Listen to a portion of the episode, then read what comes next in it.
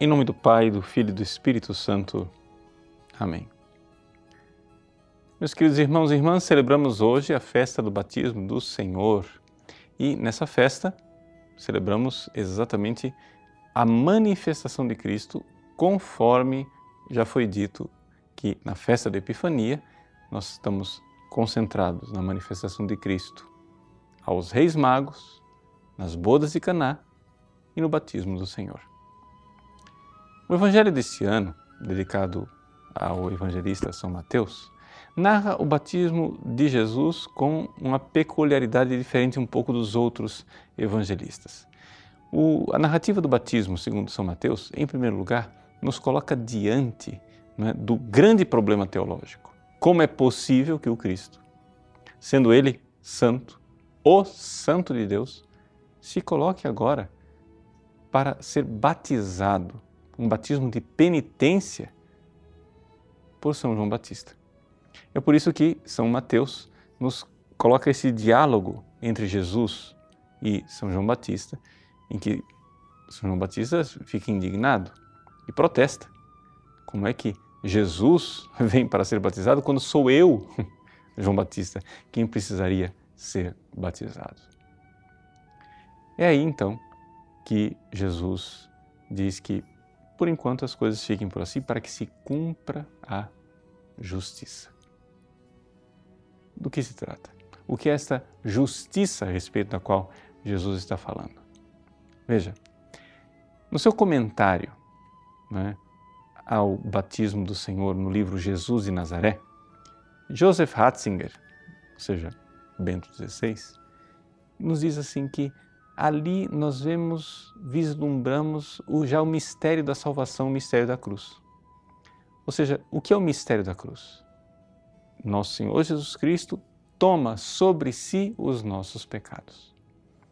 Ao entrar na fila com os pecadores para ser batizado por São João Batista, Jesus está se fazendo pecador, digamos assim, ou seja, está se colocando numa posição de pecador, exatamente porque, solidário a nós, pecadores, ele quer tomar sobre si as nossas dores.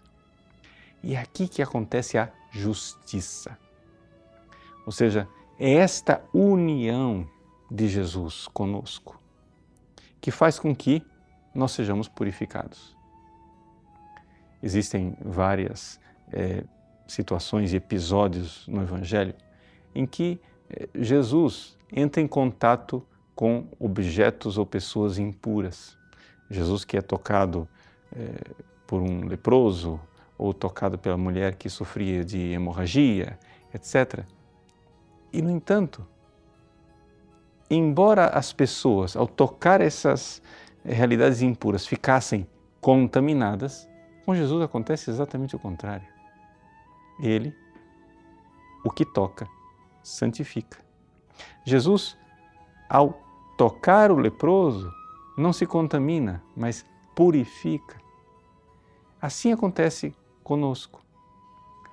Jesus, ao entrar em contato com os pecados e os pecadores, não se contamina, não se torna ele um pecador, mas como Salvador faz a justiça, ou seja, santifica.